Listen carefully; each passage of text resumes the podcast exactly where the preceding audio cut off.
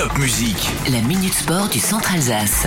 En handball, c'est la trêve internationale pour le SHB qui n'a toujours pas remporté le moindre match euh, de l'équipe Star League. 5 défaites en 5 rencontres malgré euh, le dernier match plutôt encourageant vendredi dernier au CSI contre Cesson-Rennes. Bah, ça reste quand même une défaite. Prochaine rencontre dans une semaine dans le Var du côté de Saint-Raphaël. Ce week-end, c'est aussi le sixième tour de la Coupe de France de football avec euh, d'ailleurs dans les clubs alsaciens engagés. Holzvir Vickersvier reçoit Agno, pensionnaire de National 2 ce dimanche à 15h. Derby orinois également entre la S Ilzak Modenheim et Winsfeldeld Osenbach.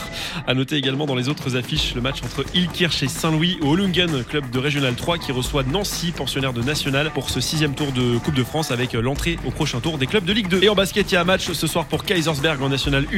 Une victoire seulement hein, depuis le début de saison pour trois défaites, pas fameuses hein, ces premières semaines. La dernière défaite était contre Orchy cette semaine. Une rencontre encourageante tout de même, défaite en prolongation, 105 à 96. Les hommes de Laurent Buffard accueillent Lyon ce soir à la salle Théophalaire de Kaisersberg. Coup d'envoi 20h pour encourager les vignerons.